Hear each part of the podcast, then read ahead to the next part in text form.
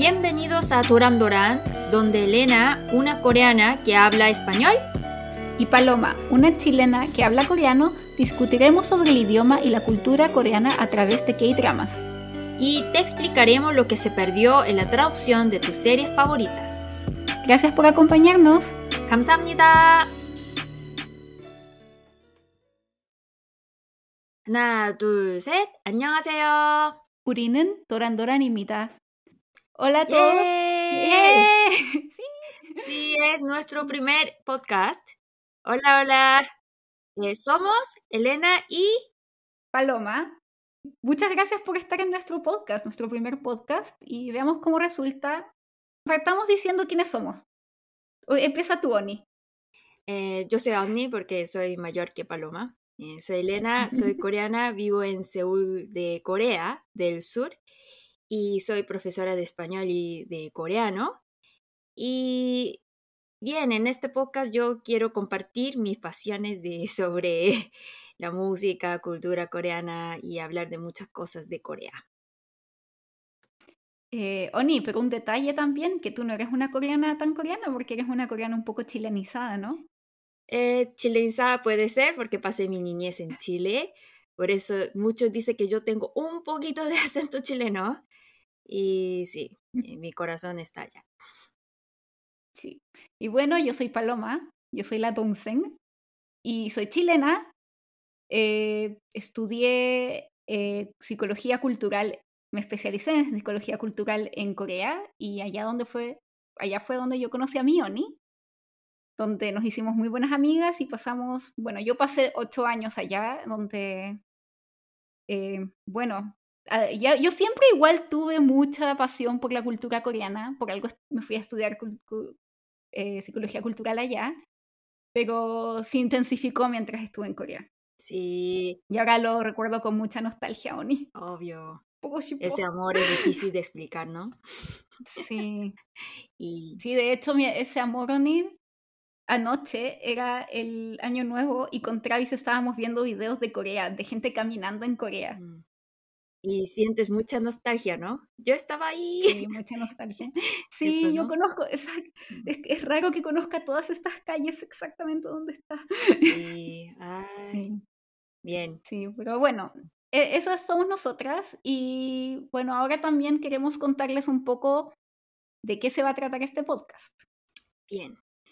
Para explicar eh, de qué se trata el podcast, primero tengo que explicar por qué el nombre de podcast es Toran Doran.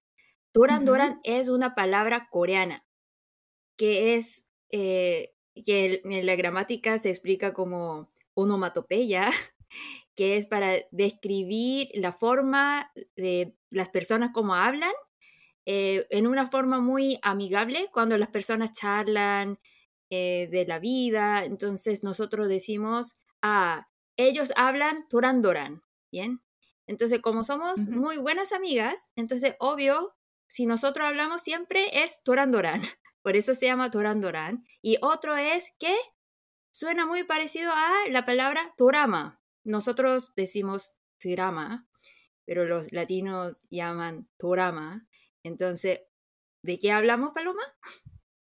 Bueno, este podcast, como decía Oni, Doran Doran, porque no tan solo queremos hacer una conversación amigable, básicamente es como que ustedes vengan a escuchar un poco el tipo de conversaciones que se- solemos tener con mi Oni, sino que además queremos también empezar a acercar un poco los dramas coreanos a la gente.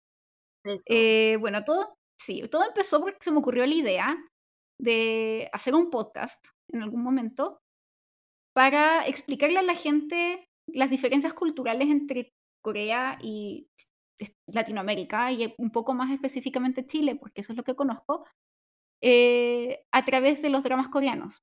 Y esto empezó por dos situaciones. Primero, porque me encanta el club de lectura de las amigas. Saludos al club de lectura de las amigas si algún día nos escuchan. Sí, les mando toda mi admiración a ellos, a ellas. Perdón. Y pensaba que estos resúmenes y que hacían de los libros eran súper entretenidos y pensaba que entretenido sería hacer algo así, pero con dramas coreanos. Y además pasó que mi papá se hizo adicto a las series coreanas y a los dramas coreanos. Y pasaba muchas veces que solamente me llamaba, no para saber cómo ella estaba, cómo su hija estaba, sino que me llamaba para preguntarme. Me Muy peligroso. Mm. hija, estoy viendo este drama y ¿por qué hacen esto los coreanos? ¿O qué significa esto? ¿O qué es udon? Y qué cosas, por ejemplo, que para mí son bastante básicas o bastante fáciles, me daba cuenta que tal vez para la audiencia latinoamericana no serían tan fáciles de entender.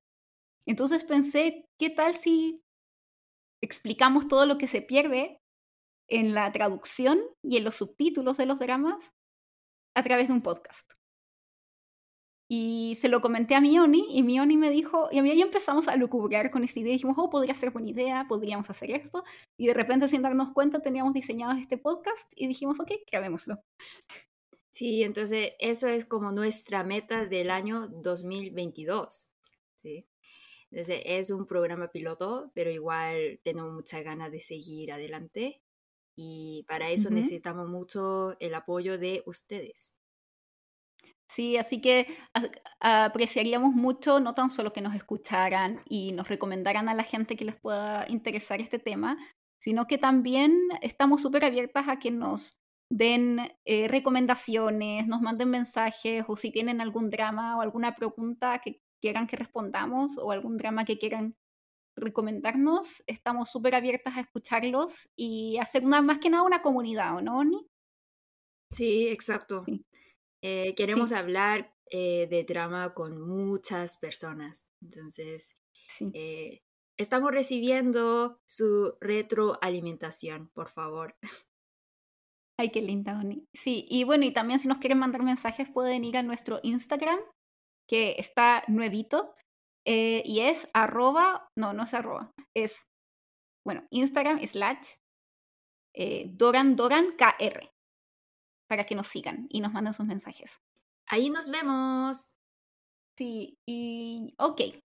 Ahora, Oni, vamos a hablar cuál es el drama de esta quincena. Ah, una cosa que se nos olvidó explicar, que como el drama requiere mucho trabajo en el sentido de que tenemos que ver un drama entero y tenemos vidas ocupadas, lo vamos a hacer cada 15 días, porque nos interesa también darles un contenido que sea bueno e interesante y no tan solo ver un par de capítulos y comentarlos, sino que darnos el trabajo de investigar algunos temas y que poder hacerlo interesante para ustedes. Así que vamos a hacerlo cada 15 días.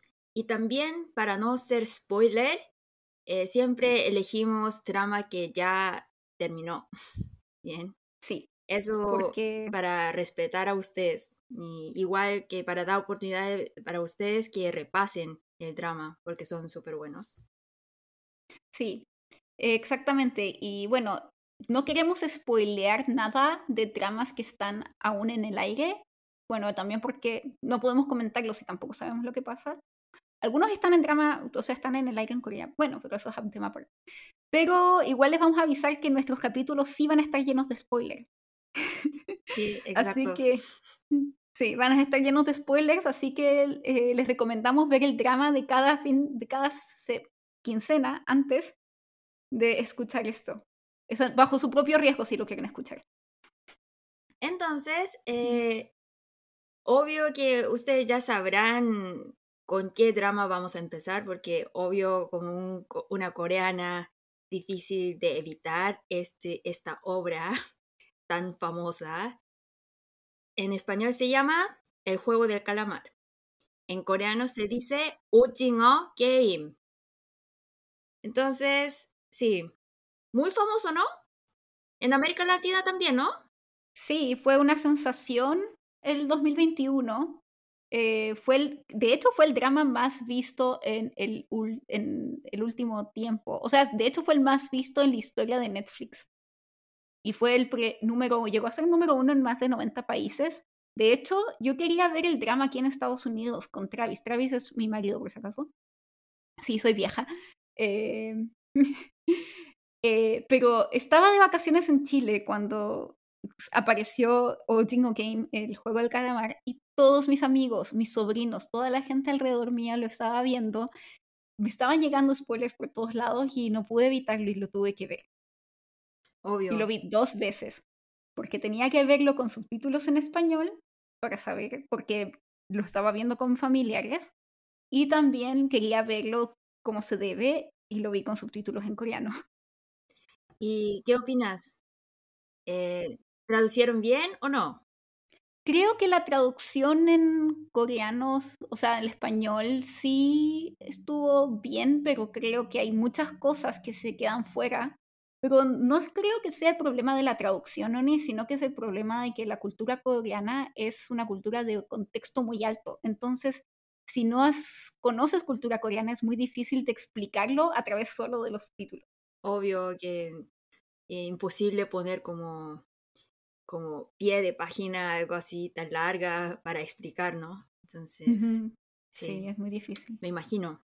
Sí, y bueno, ustedes sabrán que este drama estuvo dirigido y escrito por Juan Dong-hyuk, que también es conocido por una película que se llama The Silenced o Silenced, que no le he querido ver porque es terrible. Eh, es sobre casos de abuso en escuelas de niños que son sordos, así que si alguien está interesado en esos temas, se les recomiendo. He escuchado que es muy buena, pero me ha dado penita verla. Y bueno, yo creo que tal vez han escuchado que el director empezó a escribir esta historia en el 2008, cuando él estaba muy, muy endeudado y sin mucho trabajo y pasaba sus días en cafeterías leyendo mangas, mangas japoneses. Y así fue como él se inspiró en, un, en el fondo por su propio endeudamiento y por estos, eh, estos mangas japoneses como Battle Royale y cosas así, a hacer un, una serie o una... Inicialmente quería hacer una película en donde la gente tuviera que pasar pruebas para superar un poco su endeudamiento, para ganar este dinero, como saben que ocurre en la serie. Sí, pero dice que cuando él escribió esa historia, eh, ninguna, ninguna empresa quería apoyarlo para hacer esa película porque ellos dijeron que esa película no era nada realista.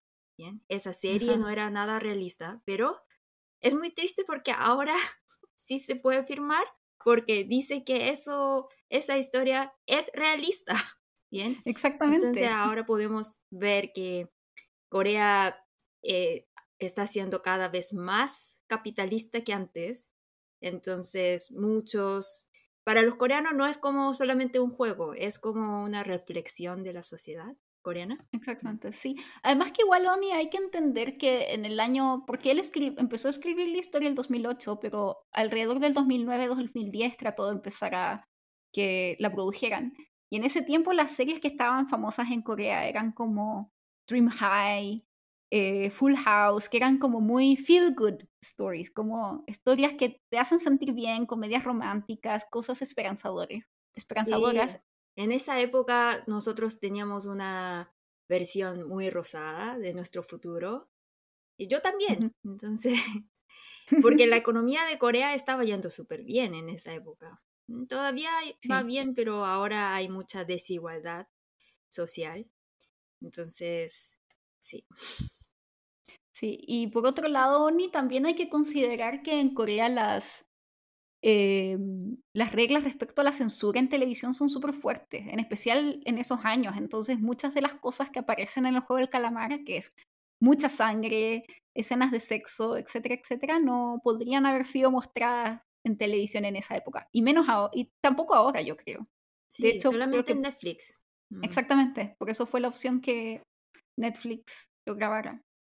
Y bueno, otro detalle, no sé si simpático o terrible, pero eh, él perdió seis dientes mientras producía y dirigía Outing on Game, o sea, el juego del calamar.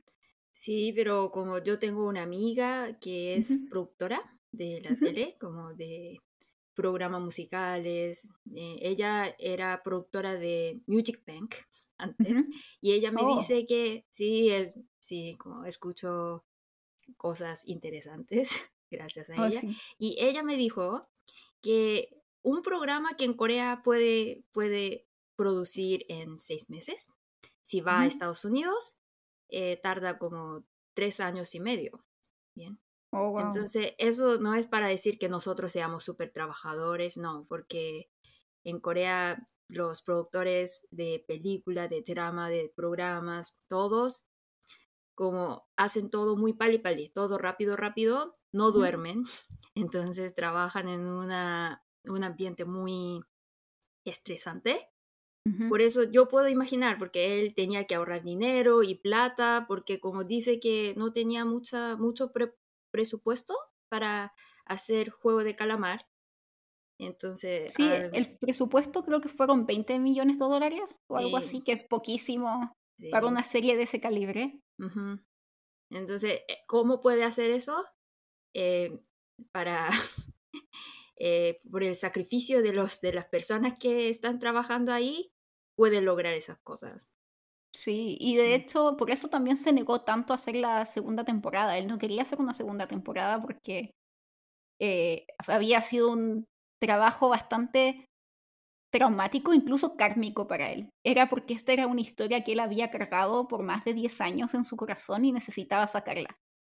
Y, pero ya la segunda temporada no quería hacerla, pero Netflix y el mundo insistió, así que ahora hay que esperar por la segunda temporada a ver cómo va a salir. Sí, espero que la segunda la segunda temporada lo haga así más como descansando, sin tanto estrés. Espero eso.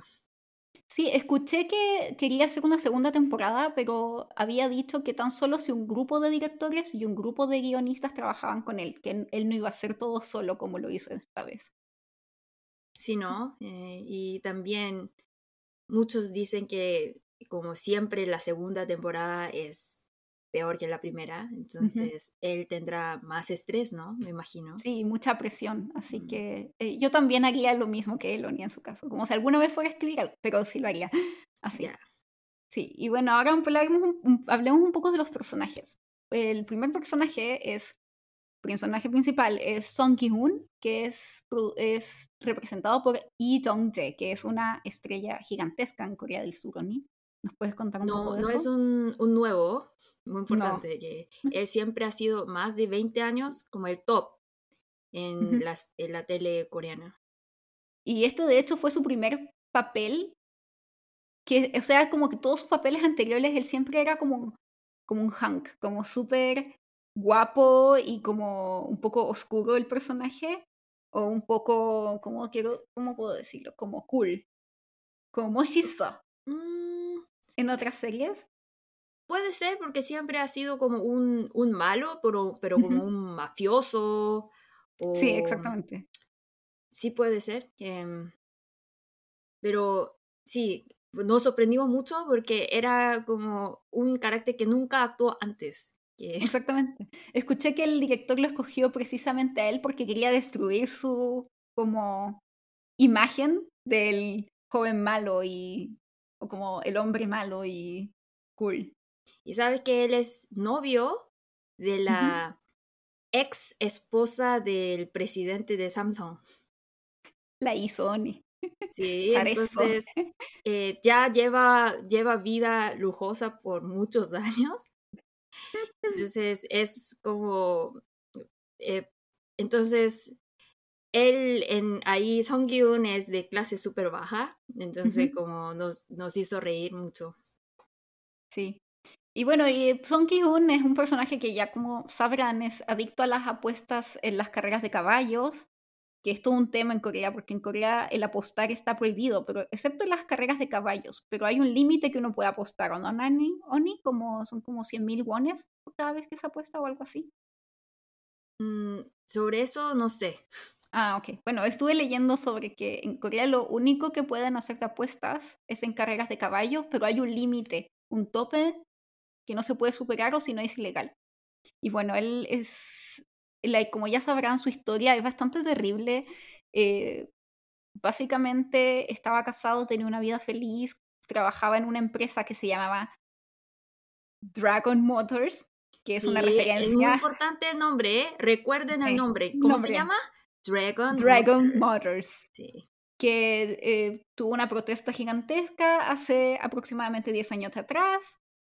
Eh, despidieron a gran parte de los trabajadores, quedó en la quiebra, además desarrolló trastorno de estrés postraumático porque vio uno de sus compañeros de trabajo morir durante las apuestas por abuso policial eh, trató de abrir una tienda de, de pollo frito Sí. para empezar a rehacer su vida, pero le fue mal, se endeudó, se divorció de su esposa, perdió a su hija y ahora, bueno, está como está. Entonces se puede decir que él es un poco la víctima de una persona que en algún momento fue muy trabajadora y una víctima un poco del sistema y del endeudamiento.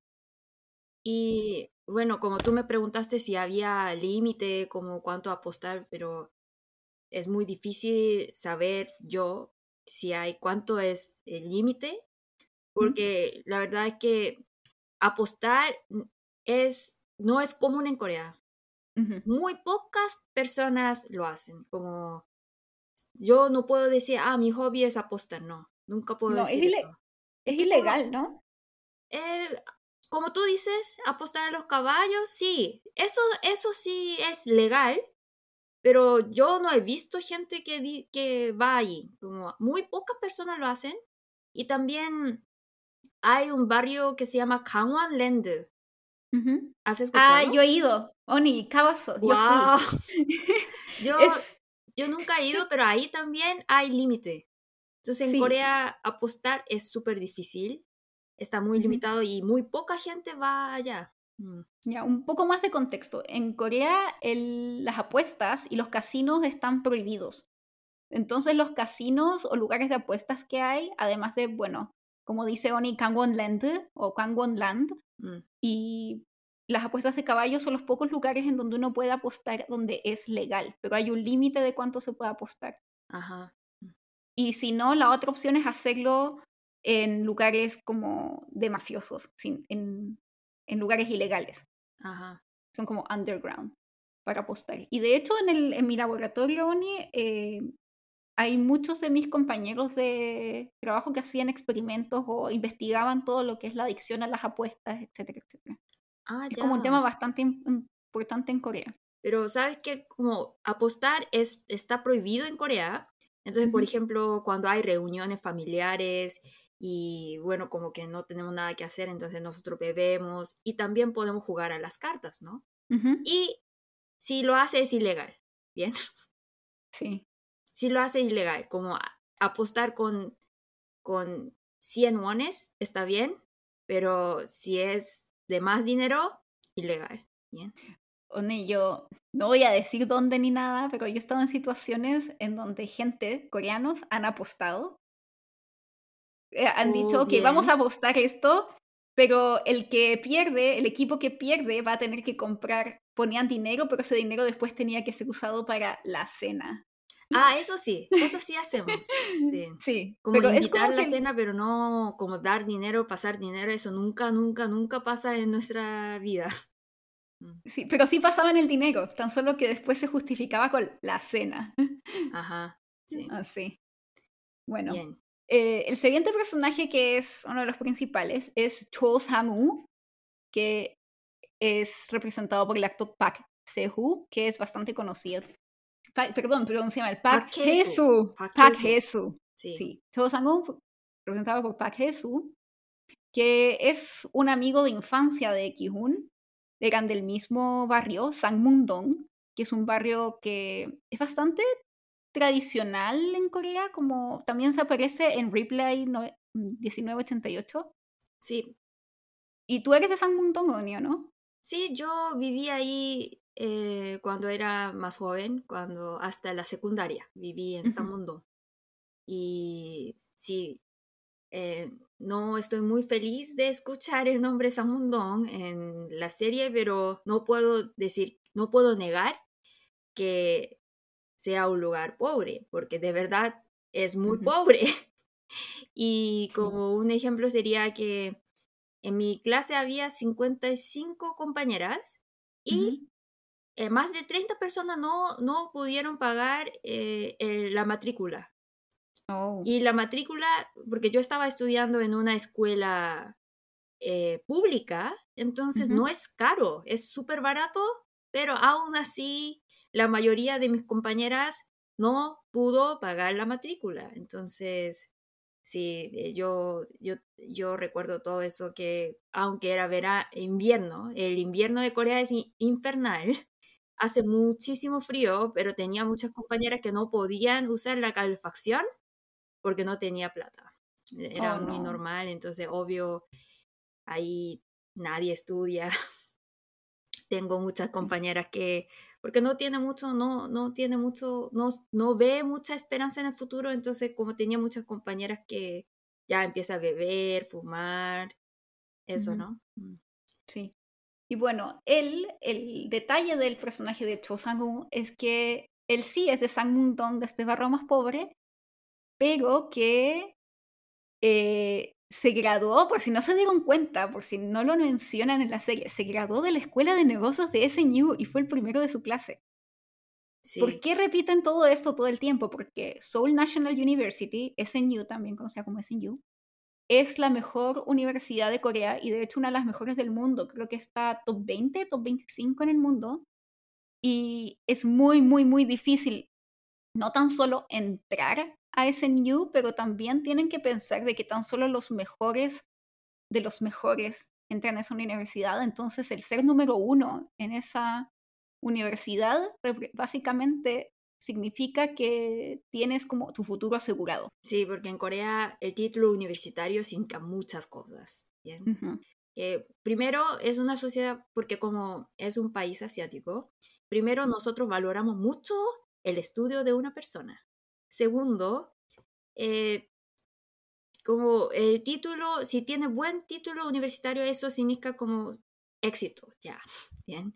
Puedes ir a la mejor empresa, te promete un buen sueldo y hasta influye eh, conseguir una buena pareja. Muchas cosas. Y el asunto es que tienen que también pensar, porque en, en la serie, más que nada, lo, lo ponen como una persona bastante, al principio se ve como una persona bastante racional, bastante realista, inteligente claramente, pero, y por esto también es uno de mis personajes fa- favoritos, se va viendo como la degradación moral que tiene el personaje, Oni, mientras va en la serie, entonces por eso mucha gente lo odia, porque se vuelve una persona despiadada, que es capaz de traicionar a sus amigos tan solo por ganar este dinero, pero también tienen que pensar que él toda su vida vivió escuchando que él era, era el, honor de su, de su Sangmundong, que era que iba a ser el que iba a salir de la pobreza, que iba a ser el que era el niño genio, que iba a ser era como el elegido. Pero el problema que uno tiene en SNU, Oni, es que tú entras a la escuela de negocios de SNU y lo más probable es que tus compañeros sean todos de familias ricas. Sí, es, eh, yo, yo estudié, yo soy de letras, entonces eh, de mi, lo- mis compañeros no son muy ricos, ¿bien? Porque Eh, las personas que no piensan mucho en el dinero estudian literatura. Yo estudié literatura, por eso.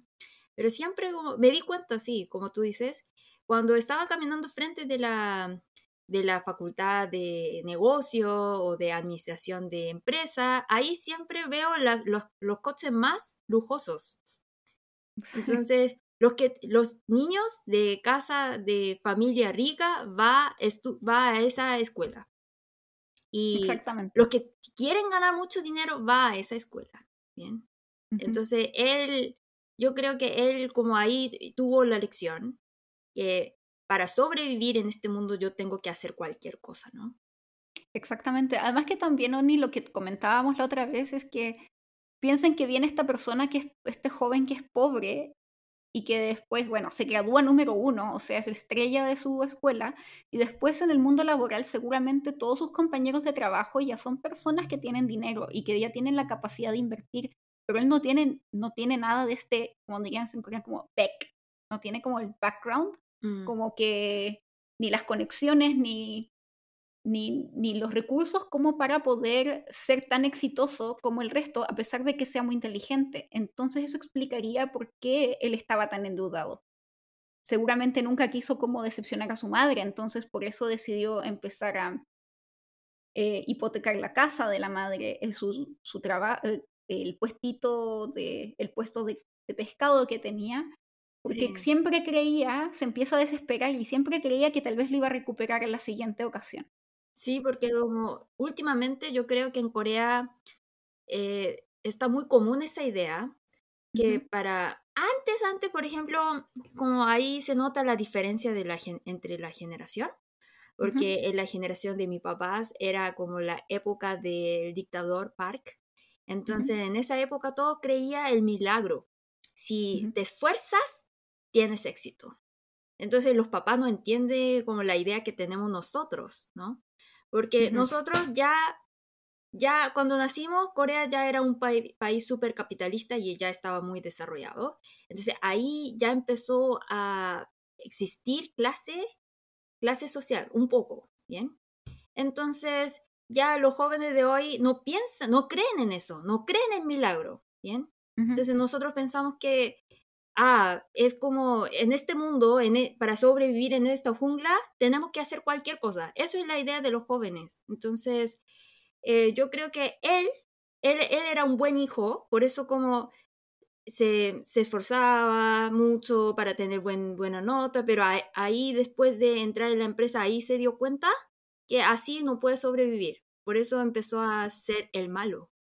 Después el siguiente personaje sería Kang Se-byuk, que está representado por Chong Hu-young, que originalmente es modelo, pero este fue su debut como actriz y yo creo que hay que felicitarla porque bien, muy bien. ¿no? Actúa muy bien, ¿no? Sí, muy linda.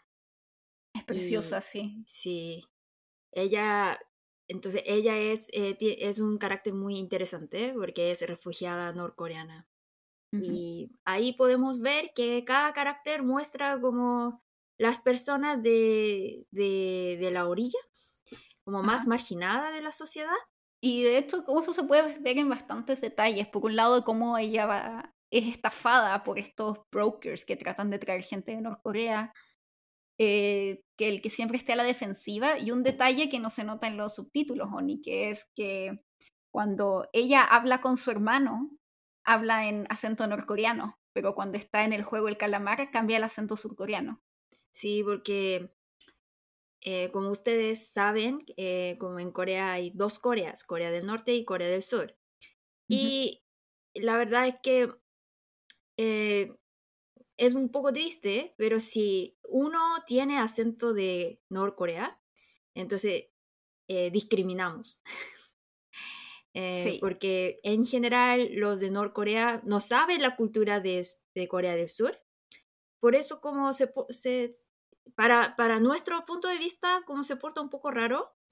Y también desde muy pequeña, como casi como el, el gobierno coreano lava cerebro, que todo de Corea del Norte es malo, entonces eh, nunca podemos tener la idea que ellos son nuestro hermano, ¿sabes? Por eso... Sí, de hecho, yo tengo una ONI eh, que conocí en la universidad que era norcoreana y mm. que...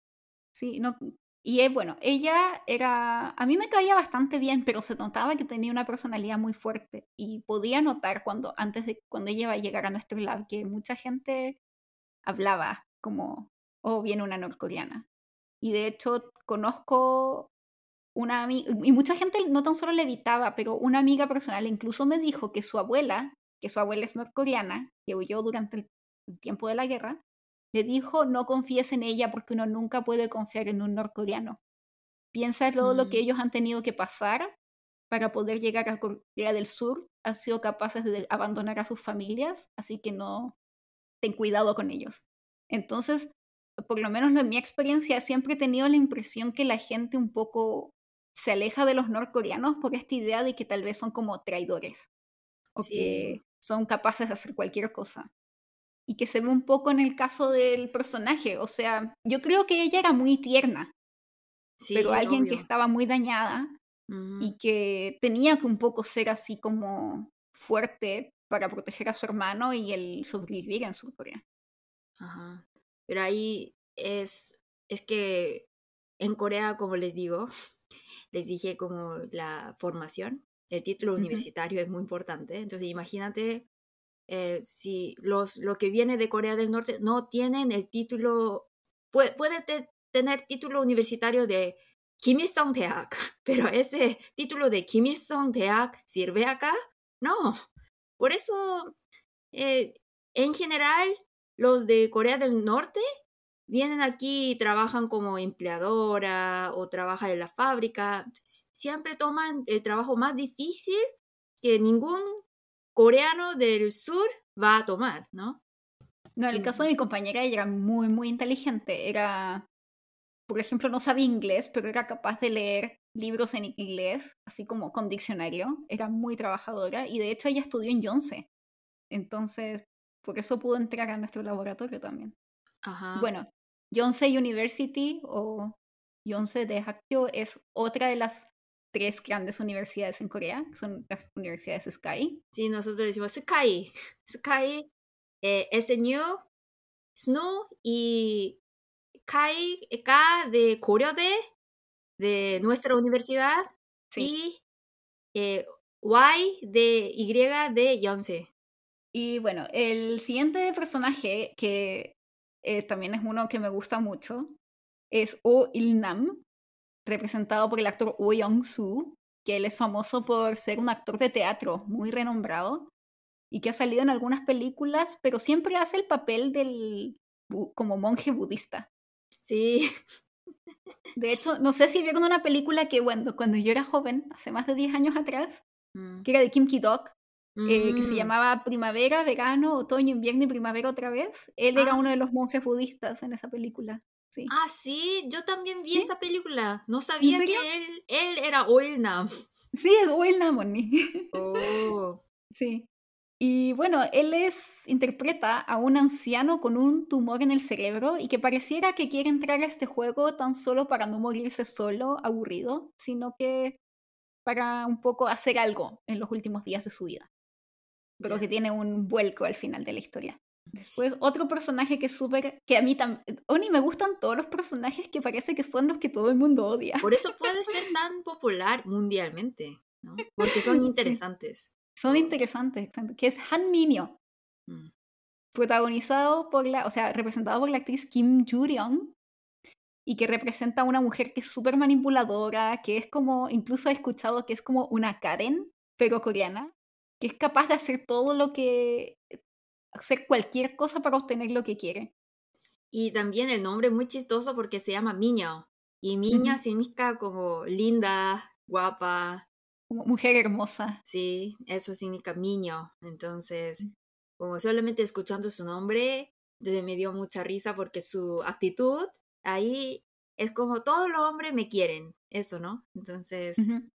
Es muy importante escuchar bien el nombre de cada personaje porque el nombre representa algo. Ah, por ejemplo, también el, bueno, volviendo un poco a O Il Nam, por ejemplo, Il Nam es el nombre, Il es uno y Nam es Hombre. hombre. Entonces el primer hombre. El nombre Sebiok significa como la, la hora de la noche, como la madrugada. Sí, madrugada. Un detalle es que ella, de hecho, muere durante Mm, la madrugada. sí. Eh, Sangu, ¿cómo sería el nombre Sangu? ¿Qué, ¿Qué puedes explicar el nombre? Mm, Samo y Kihun son nombres como muy común, entonces como no, no tiene mucho, mucho, como el nombre no representa algo como directamente, pero como ahí puedo ver como el fracaso de la, de la clase media, ¿no? Porque es un nombre bien común, que yo he conocido muchos Kihun y muchos Samo, por eso. Sí, exactamente. Y bueno, volviendo a Minio, hay un detalle que tampoco se puede saber, Oni, si uno no es coreano y ve la, la serie, que es que en una de las primeras escenas en que no, se nos presenta a Han Minyo, que es esta mujer bastante extrovertida, fuerte, gritona, Sí, dice reclamona. que yo, yo sé hacer todo muy bien, ¿no? exactamente, Mm. es que ella va, ¿se acuerdan de esa escena en donde ella va y le pide a los guardias que las, la dejen ir al baño porque se va a hacer pipí? Resulta que ella al final va al baño a fumar, pero cuando fuma saca una, una tarjeta que tiene su nombre. De No, no era tarjeta, era como, ¿cómo se dice? Como lighter. Ah, el encendedor. Sí, Eso. es el encendedor. Ahí eh, sale el nombre como Tabang. Bien. Entonces, eh, ahí podemos saber que su trabajo era eh, prostituta. Porque en Corea, eh, sobre todo en los... También eso muestra cómo es la sociedad coreana. Porque, por ejemplo, en los fuera de Seúl, todas las chicas van a, van a Seúl, a la capital, para conseguir trabajo. Entonces, en los lugares rurales, entonces ahí hay más hombres, como no hay muchas chicas, ¿bien? Entonces, ahí, para solucionar el problema de los hombres, hay muchas cafeterías que tienen nombre de cafetería, pero la verdad es como un lugar para prostituciones, ¿no? Entonces, ellos, eh, ¿cómo, ¿cómo es el sistema? Eh, ellos llaman a la cafetería, nunca van allí. Entonces, llaman a la cafetería y dice que como piden como un delivery de café. Entonces, ahí eh, cobra el precio súper caro para un café porque hay otro servicio extra. Entonces, ella estaba haciendo ese trabajo y como ella, ella dice a todos los hombres, ¿cómo? Opa, ¿no? Por eso hay que tener mucho, mucho cuidado al usar la palabra opa, porque opa no solamente significa hermano mayor, tiene más significados, ¿bien? Sí. De cierta forma, el opa también se usa un poco, Oni, como para cuando las mujeres quieren como mostrar un poco de sumisión. Sí, por eso si llama a cualquier persona, aunque, que, aunque sea mayor que yo, si llama a alguien que, que es mayor que yo, pero como no es muy amigo mío, como no es muy amigo de confianza, entonces, si lo llamas opa, parece que tú estás coqueteando a esa persona, ¿cierto? Exactamente. Sí, y tampoco confíen en los coreanos que les dicen llámame opa, porque es como red flag, ¿verdad que sí, Oni? Sí, eh, yo cuando me llamo, cuando hay hombres que dicen como llámame opa, entonces yo lo llamo ajoshi. Sí, exactamente. Ajoshi significa señor de mediana edad, Ajá. viejo. Sí, eh, sí, ya hay poca gente y tan solo contados con los dedos de una mano, ni que llamo opa y que son personas que tengo mucha confianza y que sé que no son como red flags, como que no, van a, no se van a aprovechar de su título de opa. Ajá, muy importante. Sí, así que mm. cuidado, no llamen a todo el mundo opa y cuidado con los que, hombres coreanos que conozcan que les digan, que les pidan que les digan opa. Sí, hay que tener mucho cuidado a ese tipo de hombres un consejo de Oni, de una Oni coreana. De una Oni coreana. Oni, no hemos explicado qué es Oni. Ah, Oni es hermana mayor, pero en Corea, eh, a la amiga que es mayor, aunque solamente tenga un año más, eh, la llamamos Oni, porque es, un, es para mostrar cariño a esa persona. Exactamente. Oni no tiene connotación mala, entonces puede llamar a cualquier persona Oni. Sí, de, de, una mujer a otra mujer. Ajá, entre mujeres. Después está el personaje de Chan Doksu. Sí, odioso el Chang Doksu. Que está representado por Ho Song-tae. Y bueno, es un gángster que está endeudado por robar en casinos en Filipinas. Así que por eso lo persiguen los filipinos al final de. Bueno, antes de huir y entrar al juego nuevamente. Y ese personaje, bueno, no sé, todo el mundo sabe que, que es un personaje bastante como straightforward, como fácil de notar que es el malo. Sí, solamente viendo la cara, ¿no? Pero como cuando vi la entrevista de ese actor, me sorprendí mucho porque él, la verdad, su personal, personalidad real es, él, es muy tímido. Sí, y es muy tierno, Oni. Sí. Es como, sí, como que lo invitaría a mi casa a tomar tecito y hacerle un quequito. Sí, pero y que me hable de sus mascotas. Sí, pero ya como cuando sale él, todos los coreanos van a pensar, ah, él es el malo. ya sabemos. Exactamente. Sí. bueno, y bueno, este es como el contraste entre, yo creo que hay un contraste súper interesante entre Chang Dok-soo y Cho Sang-woo, porque Sang-woo es como el malo también, pero es, una, es mucho más humano. Es como que tú te das cuenta que él decide en algún momento irse por el camino oscuro, por así decirlo. Mientras que, y es bastante, es más manipulador, como que no, como que trata de hacerse el, amable y el que ayuda al grupo, cuando en realidad tan solo está pensando en sí mismo, mientras que Chang Dok-soo tan solo muestra su personalidad y es como, así soy yo, yo te voy a, te voy a cagar cuando pueda, yo soy el malo. sí. Y mira que él es como el líder de los malos en Juego de Calamar, ¿no? Y yo creo que eso fue posible porque en Corea existe em, la mili, ¿no? Todos los chicos van a la mili Mm. Entonces ahí eh, nosotros obedecemos al, al, superior, ¿no? Entonces, La mili es el servicio militar, por si acaso. Sí, servicio militar, porque todos los coreanos van ahí. Entonces, él sabía, sabía ese sistema muy bien y yo creo que ahí él organizó su ejército. Bueno, el siguiente personaje es Ali Abdul, eh, Sí, está presentado. Por Anupan Tripathi, que representa a un inmigrante pakistaní. Y aquí un detalle interesante, no sé si te conté, Oni, que yo lo conozco. ¿En serio? ¿En persona? Sí, es amigo de un amigo.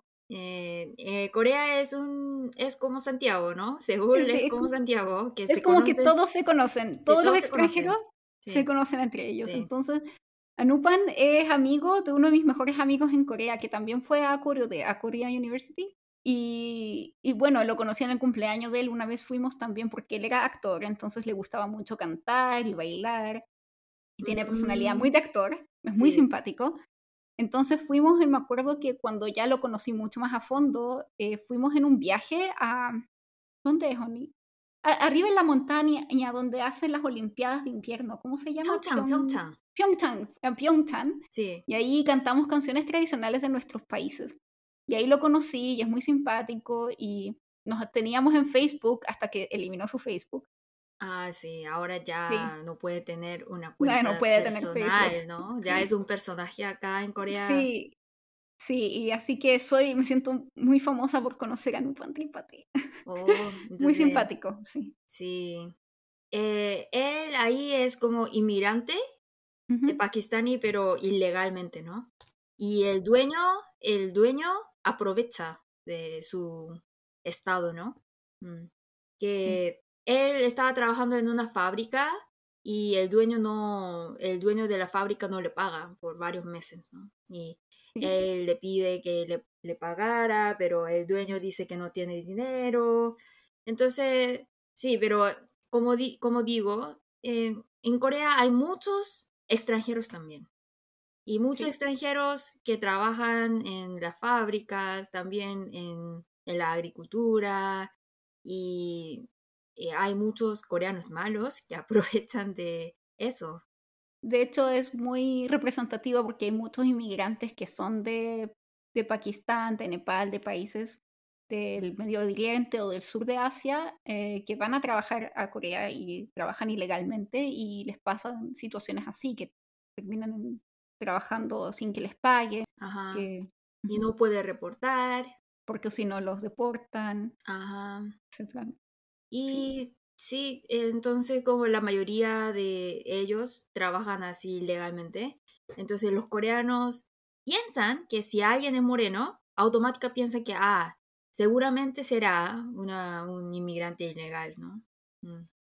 También eh, representa las, uno de los problemas de la sociedad coreana. Exactamente. Uno en, en el Ujingo Game, en el juego del calamar, puede ver mucho cómo se representan problemas de la sociedad coreana y de estas personas que están, como tú dices, como a la orilla de la sociedad, como, como más, eh, como los rezagados. Sí, por eso como en general nosotros como estudiamos Corea viendo drama y en drama siempre sale Chaebol, los millonarios, m- Ujú. hipermillonarios de Corea y no todos pueden ser Chaebol, ¿cierto? Entonces, Se romantiza bastante. sí, recomiendo ver Juego de Calamar para tener un poco como balance, como ver la sociedad coreana. Y otro personaje importante también es Juan Chuno, que es representado por el actor Wee Chang Ha-jun, que es el policía que busca a su hermano, que al final el, herma- el hermano es el frontman. Sí, y que es un policía que está buscando a este hermano que desapareció hace unas semanas y que siempre pasa, comenta su madre, que él desaparece de vez en cuando. ujú, Y uno va viendo y cuando se, ¿te acuerdas, cuando él encuentra los, los detalles de su hermano, el archivo, sí. como cuando su hermano participó en el juego de Calamar, que estas cosas, partes no las traducen en Él los tam- Ah, no, no, ah, ya. O sea, se, se sabe que sí participó en el juego del calamar, pero no se da a entender que el hermano también era policía. y que el hermano había estado involucrado en problemas de corrupción en la policía y que había sido echado de la policía y que está en el récord que tienen. No, en el récord es, es, es más para mostrar eh, que él ganó el primer lugar. Pero si Eh, tú no. paras y lees lo que dice el récord, sale que él era parte de la policía y fue expulsado de la policía por estar en problemas de corrupción. Ah, ¿en serio? Esa parte no lo vi. Mm. Ah, cuando ahí después se muestra dónde lo puedes Ah, ver. ya.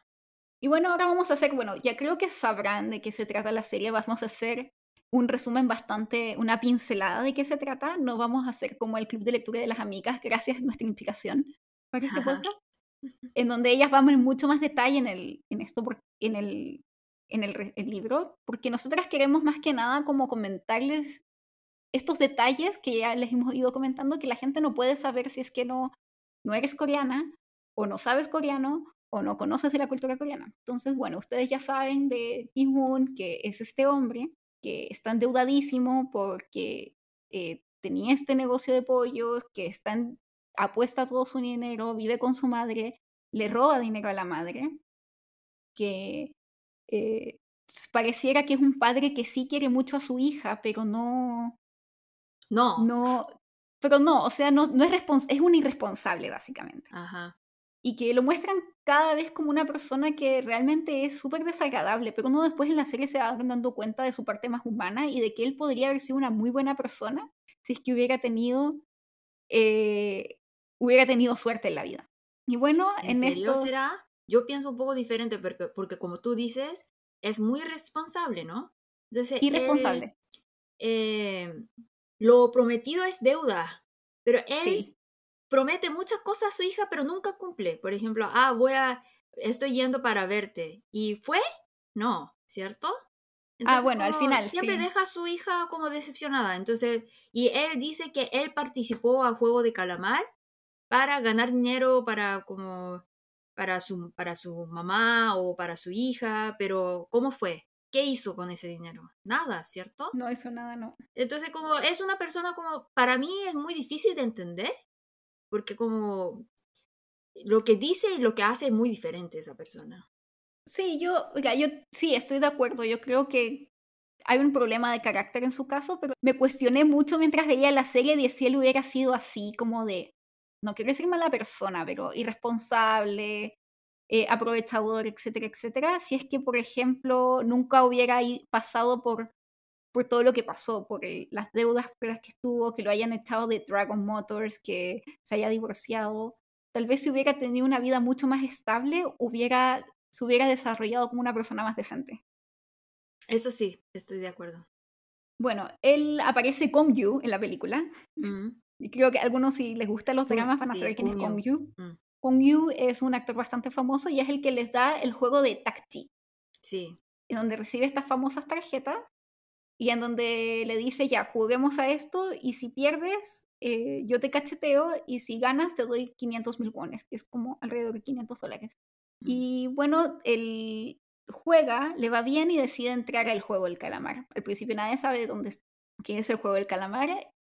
Y bueno, están estos personas de rojo disfrazadas y ahí los llaman al primer juego que es Mukunhwa Gochi Pio Sumida o Mm. Luz Roja, Luz Verde. Y ahí se dan cuenta que empiezan a matar a todos los que van perdiendo. Y ahí la gente Ajá. se desespera y quiere escapar y hacer una votación para ver quién se va y quién se queda. Y la mayoría de la gente decide irse.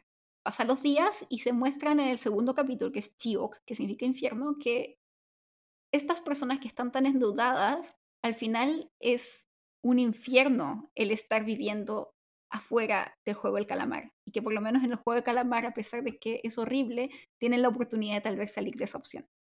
Como dice Will Nam en esa parte, es como al final, acá afuera del juego del calamar es más un infierno que estar adentro. Eso dice. Porque ahí ellos dicen que por lo menos en el juego de calamar hay posibilidades y te dan opciones. O parece que está dando opciones, pero en la realidad, la realidad es mucho más dura, ¿no? Eh, bueno, después van pasando por muchas pruebas. Está el juego del Dalcona, que es este tipo galleta, un, es como un caramelo coreano que tienen que sacar de su figura. Hacen el chuldariki, que en español es Sí. como tag of war, ¿cómo se dice en español, Oni? Tira y afloja. Tira, tira y afloja. Muy bien. Eh, muy bien. Sí. Eh, y bueno, entre medio de esto también está este policía que se infiltra Mm, disfrazado de uno de estos guardias, hombres de rojo o rosado, para buscar a su hermano. Eh, y así van pasando las pruebas hasta que llegara al capítulo 6, que es el capítulo más rompecorazones que hay en la serie. Yo creo que es el mejor capítulo. Kambu. Tambu, sí, cuando tienen que, se deben reunir en parejas y jugar a las bolitas, o canicas en algunos otros países se llaman. Sí. Eh, y ahí básicamente tienen que, el perdedor tiene que morir. Entonces el que gana claramente, básicamente tiene que matar al otro. Sí, yo lloré mucho viendo ese, ese capítulo. Yo también, Oni, lloré Sí. mucho. Y pensaba en ese capítulo y lloraba. Eh, yo Sí, creo que a muchos nos impactó también el personaje de Chi-young, que es sí. esta niña que fue abusada por su padre, ujú, que era un pastor y que por eso también tenía tanto odio al hombre religioso, que Sí. es un Es pastor también. también pastor, sí. Sí. También porque en Corea muchos me preguntan cómo es la religión de Corea. Y 50% de la población tiene religión. Y 50 pers- pers- entonces como en 50 personas de las personas que tienen religión son cristianos en Corea. Y en Corea, como la calle más famosa para extranjeros, Myeongdong, eh, tú también viste a ese, ese Sí, hombre loco siempre. que El siempre que- dice que si que tiene que cre- creer en Jesús, si no va al infierno, ¿cierto? Oni, sí, sí los he visto y que tienen como este, este cartel amarillo en donde hablan de que nos van a poner un microchip y que va a venir el 666 y que nos vamos a ir y habla con un megáfono. Y una vez lo vi, Oni, en Myeongdong, pero en, la, en las escaleras y estaba vestido como el papa, pero era como un traje hecho de papel higiénico. Mm, Está muy, es un señor muy loco. Creo que toda la gente que haya vivido en Corea o haya ido en Corea a Myeongdong sabe quién es. sí. Y e- ese señor es súper trabajador porque siempre lo veo. Siempre, Siempre, lo veo. Oni, es feriado, invierno, menos 25 grados, sí, es- siempre está ahí. Sí. Bueno, Entonces, eh, obvio sí. que como Sí. Y bueno, un detalle respecto también a la religión en Corea. Originalmente, los coreanos en su mayoría son ateos o, y una pequeña población eran budistas. mm, Pero en los últimos, seguramente últimos 100 años, empezó a crecer mucho el cristianismo. sí, Y ese es eh, ese por la influencia de 50%. Estados Unidos. Exactamente. Y los coreanos se toman el cristianismo muy en serio, Oni. Bueno, los Que coreanos nosotros cualquier cosa. tenemos mucha pasión en todo. Exactamente, en todo eso iba a Sí. decir. Mucha pasión Todo en todo. muy Yoshimi. Yoshimi es como con ganas. Con ganas, con mucha pasión. Bueno, el capítulo 6, en donde eh, se muestra que básicamente Ki-Hoon engaña a Nam que está mostrando tener como este, como demencia, y lo termina matando, pero muestran que Nam básicamente se sacrifica por él y que lo había engañado. Y bueno, también Cheon se sacrifica por Sebiok para que ella pueda traer a su mamá de Norcorea y cuidar a su hermano. Y ahí, ahí lloré por- Ahí. Cuando, cuando escuché la conversación de las dos chicas. Y bien que en Corea el valor de la familia está cada vez nosotros desvaloramos, ¿no? El valor de la familia. Entonces en Ajá. Corea, como todo el mundo sabe, que Corea es, está en el primer lugar, como el envejecimiento de la sociedad, ¿no? Eh, ya no, no, no, nos, no se casan, no tienen bebés, no tienen hijos. eh, y eso es porque como ya nosotros no creemos tanto en el valor de la familia. Pero Chiao se sacrifica para, para que, que Sebyok eh, se encuentre con su hermano y con su mamá. Y ella dice que ella, para ella no hay gente importante ya en su vida, ¿no? Y eso, sí, que la familia es muy importante, chicos, ¿no? Sí. Sí, yo creo que un Nos poco, hace bueno, vivir. esto, Mm, esto, Bonnie, tal vez lo digo un poco prejuiciosamente o desde lo que yo sé, tú me Mm. puedes corregir si quieres, que bueno, en Corea del Norte hay tal vez un valor más importante en el grupo y en la familia y el protegerse unos a otros, mientras que en Corea del Sur, por la influencia de Occidente y eh, materias económicas, se ha vuelto mucho más, bueno, mucho más competitivo y también mucho más difícil de mantener, de mantener, o sea, prácticamente mantener una familia, porque eh, es carísimo vivir en Corea. Y que es lo que muestran también Sebiok, que ella que pensaba que iba a poder comprarse una casa, pero incluso si ganara el premio de El Juego del Calamar, Yo creo que incluso tal vez no le alcanzaría la plata para una casa. No sé. Eso no, eso no. No, no, no. Ah, ya. Por eso como el, el, el ¿cómo se dice? El director eh, de, la, de la serie subió el premio. El premio. Ah, ¿verdad? Como, Originalmente era menos. como por más de 10 años subió mucho el precio de todo, sobre todo eh, inmobiliario. Por eso dice que subió más el, el premio, el, el dinero para recibir. Y obvio, yo creo que puede comprar em, muchas casas. Mm, Sí, No es sí, tanto. pero, no está, pero igual es caro. Oni. Mm. Igual es ¿Igual cómo? Igual es bastante caro vivir en Corea. Sí, es verdad. una casa allá. Por eso, por ejemplo, Ki-hoon y Sang-woo siempre habla de los dos, dos protagonistas principales. eh, siempre hablan de su familia, ¿no? De su mamá, pero nunca está con su mamá. Porque eh, en Corea es muy normal, como nosotros vivimos en la empresa, ¿bien? Como después de trabajo, ¿qué tenemos? Tenemos hueshi, como cena de la empresa. Entonces, mi vida está en la empresa, no está con mi familia. Por eso como mi, lo que yo hago para mostrar mi cariño y amor a mi familia es mantenerlos económicamente. Eso es la única forma de mostrar mi amor y cariño, como no, no tenemos suficiente tiempo para pa- pasar con la familia. De hecho, Oni, eh, algunas empresas tienen dorms como dormitorios en la empresa para que los trabajadores se puedan quedar a dormir ahí. Una vez me Ujú. junté con un amigo en Corea y le dije, oye, almorcemos porque voy a estar cerca de tu empresa. Y me dijo, ya, tengo media hora, comamos. Lo veo, Oni, y estaba verde. Mm. Estaba verde y le digo, ¿qué te pasa? Y me dice, no me he ido, no he ido a mi casa, no he salido de esta empresa hace dos días. He estado trabajando seguido y he dormido en mi escritorio. No, es un caso tiempo. muy raro porque, como por ejemplo, tengo un amigo que eh, está trabajando en una empresa de videojuegos y dice que él muchos días trabaja 14 horas por día. Sí, Sí, es muy normal. Entonces, dice que en su empresa hay cama adentro. hay duchas. En las Sí. universidades también, ¿no? Ni Mm. tienen que de hecho cuando yo me gradué de Korea University, de Koreo D, estaba triste porque me hubiera servido tanto tener, porque en el edificio nuevo hay salas de con dormitorios para mujeres, hombres para dormir allá y con duchas para cuando te Mm. quedas a estudiar en la universidad. Pero eso no es solamente bueno, ¿cierto? No, no Porque es eso bueno. que cuántas horas tú tienes que pasar allá. Oni, lo Eso que pasa es ¿no? que me, me coreanicé mucho, ¿ok? Creo que me parece totalmente natural estudiar 14 horas diarias. Sí, en, en Corea es normal. Sí. Sí. Eh, bueno, eh, después de eso tienen la, la prueba de los eh, de que tienen que saltar en el vidrio. Sí, oh, wow, eso también muy chocante, ¿no? Sí, sí. Y al final de eso, bueno, Sebyok, Sang-woo y Ki-hoon logran pasar, pero a Sebyok se le entierra un vidrio de los que se explotan en el abdomen y así es como empieza a desangrarse. Entre medio, este policía escapa. Eh, bueno, entre medio hubo, se me olvidó contarles todo, pero ya saben que había un tráfico de órganos. Ah, sí, eso también.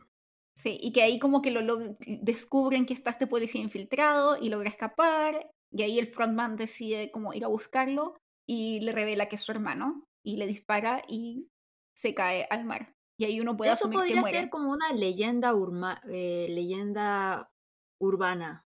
Oh, ¿cuál leyenda urbana, Oni? Porque, por ejemplo, eh, nosotros como broma siempre decimos, ah, yo para comprar ese auto tengo que vender mi, como, ¿cómo se dice? Mi Riñón. riñón, sí, riñón, siempre. En Corea también tengo que vender mi riñón, como para vender, pero... eh, y también es, por eso te digo que es una leyenda urbana, porque en la puerta del baño siempre hay una pegatina diciendo que, ah, como se compra eh, órganos y ahí abajo está números de número de teléfono. Pero en Corea es totalmente ilegal eh, ese Sí. tráfico de órganos. Y había un youtuber que de verdad llamaba, de, un día llamó a ese, a ese número y si, para confirmar si, si existía ese negocio o no, y si existía. Sí, o ni eso mismo. Yo la otra vez te pregunté porque al principio de la serie también se ve que Ki-Hun firma como un sede de órganos. Sí. Y yo pensaba que era un mito. Sí, es que como nosotros también decimos que, ah, como broma, nosotros decimos, ah, ya mi vida ya se acabó, como ya tengo que trabajar solamente, entonces nosotros decimos, ah, yo ya firmé como en ese sede de, ¿cómo se dice? ¿De órganos? De órgano, como para, para decir que ya mi vida personal ya se acabó, que solamente tengo que trabajar. Como broma lo decimos, pero no, como yo de verdad siempre dudaba si de verdad existía ese negocio en Corea. Pero sí existe. Wow. Pero muy, muy en secreto. Sí. Entonces para los, los marginados le toca todas esas cosas ilegales que ya... Oni, de ahí me das el número de teléfono por si acaso porque tengo buenos riñones. ya. No, nunca sabes. Es que, bueno, sí. Bueno, y, y ocurre en la serie que está Sebiok agonizando básicamente, Kijun va a pedir ayuda y entre medio de esto, con un cuchillo que les dieron en una cena, eh, Sangu mata a Sebiok y ellos dos pasan al juego del calamar, que es el este juego muy antiguo, Oni, bastante agresivo para niños, que parece que mucha gente me comentó que parecía un juego bastante complicado para ser un juego de niños. Pero es un juego que jugaba mucha gente antiguamente, ¿no? En Corea. ¿El Mm, Uchingo Game?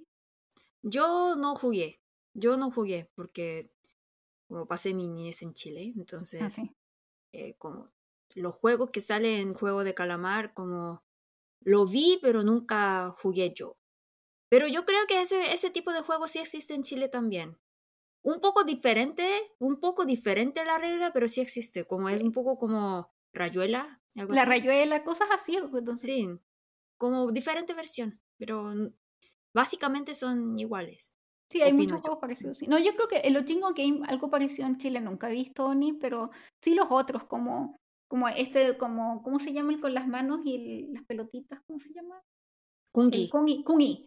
Kungi, ese, hay algunos parecidos en Chile, eh, pero el Uchingo Game parecía, me parecía un poco, es un poco distinto, llamaba la atención. Mm, ya. Después de esto, eh, resulta que Ki-Hun se quiere sacrificar. Dice, quiere, no, no quiere sacrificarse, pero quiere ceder. Básicamente él está a punto de ganar, pero dice, no, dice ya a Sang, le dice a Sangu, nosotros podemos salir de este juego juntos y podemos sobrevivir, volvamos a casa. Y Sangu se toma el cuchillo y se suicida. Básicamente no puede permitir que ese dinero vaya como a mal gasto o que se un poco como Pero el también perder como el él trabajo tenía duro. confianza, ¿no? Confianza, como confianza en Kyun, que con ese dinero Kyun va a cuidar a su mamá, ¿no? Exactamente, sí. Mm, Y que uno también se puede dar cuenta de que al final una de las cosas más importantes para, para Sangu, más que tal vez él mismo, era un poco cuidar a su mamá. Ajá. Y bueno, después de esto, Ki-Hun gana el juego del calamar. Pasa un año en el que lo muestran que está básicamente como un goji. Un goji es un vagabundo. Ah, un detalle. Él vuelve a su casa y se da cuenta que su mamá está muerta. Sí, Porque no se pudo operar por su, por su diabetes. sí, Y esto como, además del trauma que lo deja el juego del calamar, también el trauma de haber perdido a su madre, lo muestran que se convierte en este koji, que es un vagabundo, y que no usa ese dinero. Hasta que una señora con una rosa aparece con una tarjetita en donde lo invita su cambu a que conversen. Y ahí sí. revelan que Oil Nam era el quien había organizado este juego y que era millonario y que básicamente estaba muy aburrido, así que decidió obligar a gente a matarse. crear y participar. Y también como él, Oilnam no solamente eh, participa en ese juego, él crea ese juego desde hace muchos años y con ese juego él creó esa fortuna, ¿no? Porque en el, Exactamente. en el mundo mu- los millonarios, muchos millonarios ya como, como quieren algo como más diversiones en la vida. Por eso. Sí, como básicamente cuando tienes tanto dinero, lo que trata de decir la serie es que tienes tan, hay un punto en que tienes tanto dinero que ya no, como que todo te parece aburrido, que ya no tienes que hacer con ese dinero. Entonces decide crear este juego para invitar a sus amigos a divertirse de esta forma. Y otro detalle es que Oilnam también, él era prestamista, o sea, era básicamente igual que los mafiosos, tan solo que lo hacía establecidamente, prestaba dinero a personas y hacía que la gente se endeudara. Sí. Entonces, entonces, básicamente creó una solución, el juego del calamar, para un problema que él contribuía a crear. Entonces ahí, ahí eh, Kyun siente mucha rabia, ¿no? Sí, siente mucha rabia eh, porque él se sentía muy culpable también de haberle hecho lo que, de haber de cierta forma contribuido a la muerte de Nam Y se da cuenta de que lo sometieron a esto por entretención. Y de hecho, hasta el último momento, el, Nam lo está retando a otro juego antes de morir. Y después de esto, como que se produce un quiebre en Kihun y decide teñirse el pelo de rojo eh, va a buscar a Kang Chol, que es el hermano de Sebiok, y a la mamá Ahí, ¿Por qué el color es rojo? Hay dos teorías. Uno es porque él ya ganó el juego de calamar, ¿no? El juego. Entonces, eh, teñirse en color eh, rojo significa que él también va a ser parte del juego de calamar. Porque todos los que eh, trabajaban para el juego de calamar se vestían en color rojo, ¿no?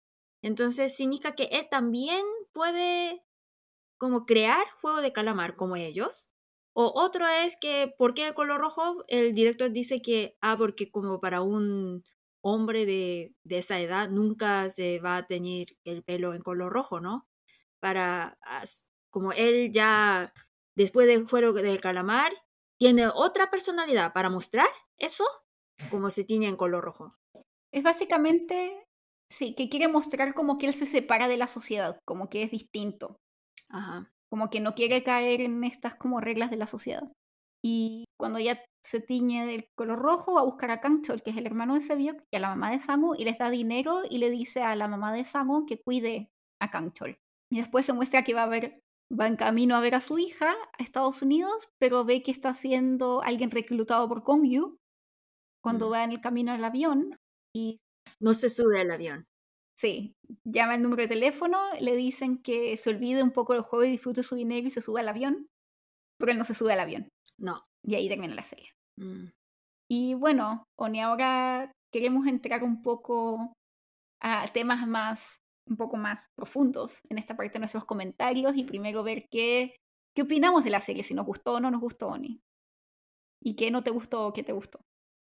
A mí me gustó mucho eh, pero como en general dice que hay dos tipos de personas, las personas que aman como el primer capítulo y el segundo capítulo, y hay personas que, ah, las primeros, los primeros dos capítulos estaban bien fome, eh, después de la tercer eh, capítulo empezó a ser divertido. Hay dos tipos de personas y yo soy la persona que como ama la, el primero y el segundo. A mí también me gustan mucho el primero y el segundo. Sí, que como me gusta mucho eh, ver cómo son las, los personajes, eh, porque eso como muestra muy bien cómo es la sociedad coreana. Y yo también, que yo nunca he vivido, como por suerte, ¿eh? nunca, nunca me ha tocado tener tantas deudas, pero me di cuenta que como tener deuda en la sociedad coreana no es culpa de una persona, que la sociedad hace que tenga deuda. Entonces, exactamente. Cualquier, cualquier coreano, cualquier persona puede tener deuda, pero como la diferencia sería que nosotros ni tenemos la oportunidad de participar en el juego de calamar, ¿cierto? Sí, y Oni, a mí también me gusta, soy de las que me gusta el capítulo 1 y el capítulo 2 porque habla, se puede ver muy bien cómo es la sociedad coreana en los primeros dos capítulos. Después un poco uno se encierra en el juego del calamar y se ve como el mundo de en la isla y en el juego, pero no tanto como, como en el día a día coreano. Y es por eso que me he dado cuenta que tal vez a muchos extranjeros no les gusta tanto el capítulo 1 y 2, mientras que a los coreanos tal vez les gusta más el capítulo 1 y 2. Sí, puede ser. Me gustó entonces todo en general, pero como lo que no me gustó, no es... Bueno, lo que no me gustó es que básicamente es historia de los hombres. La mujer existe solamente para apoyar la historia. Yo creo que la historia de Chiang y Sebio podría ser mucho más interesante, pero como solamente salió como una anécdota, eso es la parte que no me gustó. Mm. A, mí, yo, yo sí creo que los personajes femeninos son súper interesantes. Me gusta harto, por ejemplo, el Sebiok, me encanta. Me encanta el personaje de Chillon. También me gusta Minio, incluso aunque mucha gente la odia, pero siento que muchos problemas que se tienen como de misoginia o de odio a las mujeres se pueden representar en Minio en el sentido de que ella representa el tener como este misoginia un poco internalizada y el tratar de ser la fuerte y el tratar de que me validen a través de mi belleza y de mi juventud, pero a la vez ser una persona como súper fuerte y el ser súper como capaz de hacer lo que se eh, No, muchos dicen que esa mujer, niña, niña es muy, que esa carácter es muy antifeminista, pero yo no estoy de acuerdo con eso. Yo tampoco estoy de acuerdo. Porque eh, todas las mujeres que viven en Corea, no solamente las coreanas, las, las extranjeras también van a sentir esa presión social, que, que nosotros tenemos que actuar un poquito como niño en Corea. Nos obliga la sociedad. Eh, yo creo que las mujeres sí van a entender lo que, lo que quiero decir. Eh, en Corea tú siempre tienes que hablar con un poquito de ego para los hombres que no tienen nada que ver conmigo. Si no, va a pensar que tú eres antisocial o sí, Ello es hacerse la tierna, por si acaso. Ello, tal vez para los que no saben, es el hacerse la tierna y la dulce. La dulce, pero no siempre tenemos que ser así, ¿no? Como yo quiero mostrar mi personalidad eh, como natural, pero como la sociedad, sociedad obliga a hablar, como portarte, portarse así. Y, sí, y también la presión por siempre mantenerse bonita y joven. Sí, por eso como su nombre es Niño, ¿cierto? Y muchos dicen que, que cuando ella habla opa, entonces los hombres se burlan. ¿Por qué me llamas opa? Como que tú eres ya vieja. Entonces ella dice que, ah, yo soy, aunque sea vieja, no soy vieja y soy guapa. Siempre insiste eso, ¿no? Pero, ¿qué significa eso? Que la sociedad siempre quiere las mujeres que sean jóvenes y guapas. Eso es, ¿no?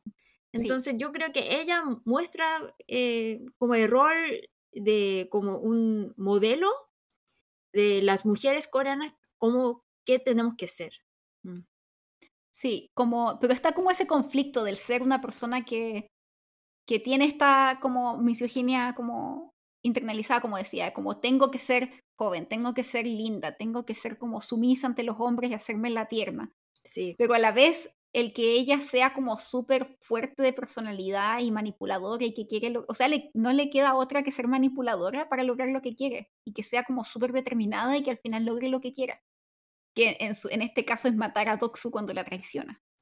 Porque la amiga en menos, porque ella tiene también su orgullo y, y, y por eso me gusta ese personaje, porque muestra como este conflicto de las mujeres en este tipo de sociedad. Sí. Y también un poco Oni, también volviendo al tema del endeudamiento, a mí también me gustó mucho eso porque se ve una realidad económica coreana que no se suele ver en los dramas en donde todos son chebol y todos son millonarios y van a... Sí. Entonces cuando estoy llorando, entonces un chebol acerca y soluciona todos mis problemas, pero eso nunca pasa en Corea, ¿cierto? No, nunca pasa, Oni. Y, y que muestre la realidad económica coreana donde el mercado inmobiliario es carísimo, como decía, eh, donde la deuda eh, es un 5% superior al Producto Interno Bruto. Ni, o sea, como que todos los coreanos tendrían que dar todo el dinero que ganan para poder pagar sus deudas. Sí. No podrían ahorrar nada. ¿Por qué? Porque acá hay algunas cosas que nosotros sí debemos tener, ¿no? Por ejemplo, casa. Sin casa no podemos vivir.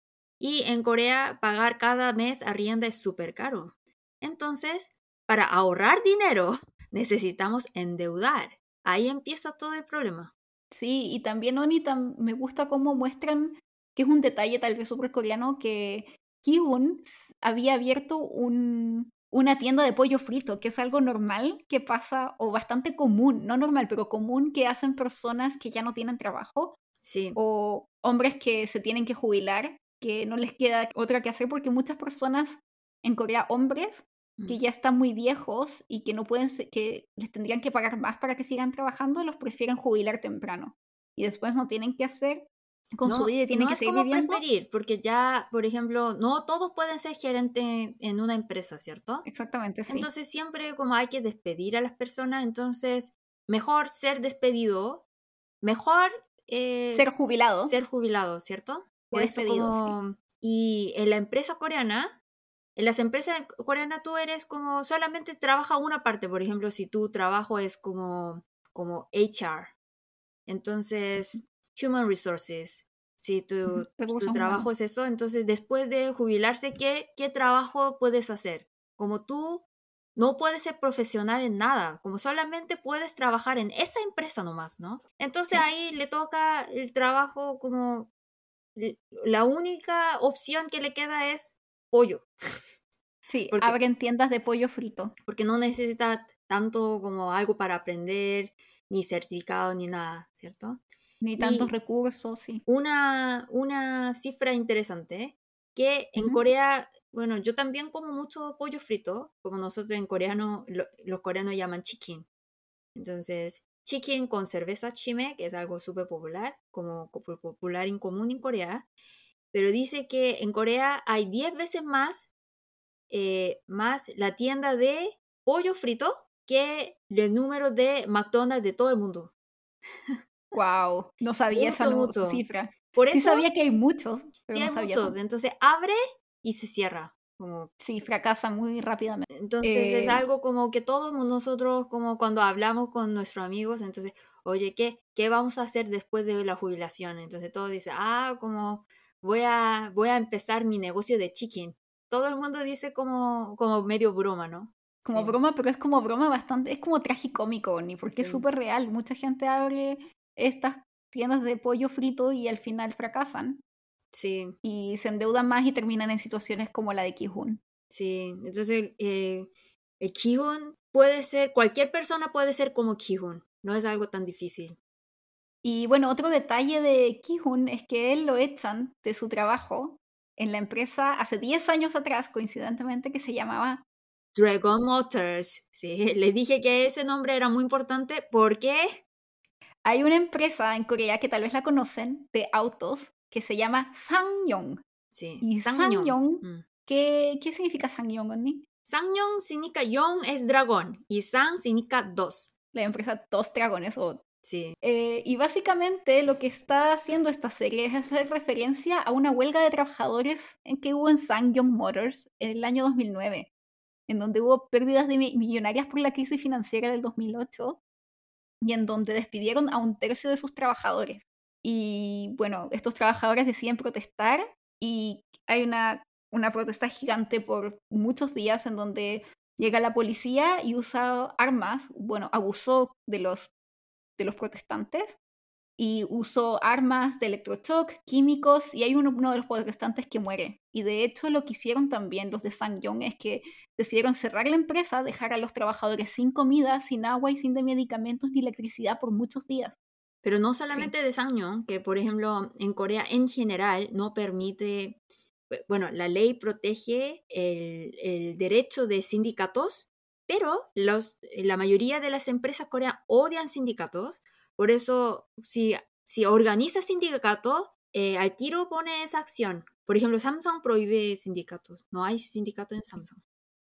Bueno, entonces hace referencia a este episodio que ocurrió hace más de 10 años, en donde quiere hacer una referencia a ese momento con, bueno, Ki-Hun fue una de las víctimas y él fue uno de los que vio a esta persona morir, porque fueron protestas que duraron más de 13 días, creo, ¿no? En donde estuvieron los protestantes encerrados en la empresa. Sí, ahí murieron muchas personas y sí que...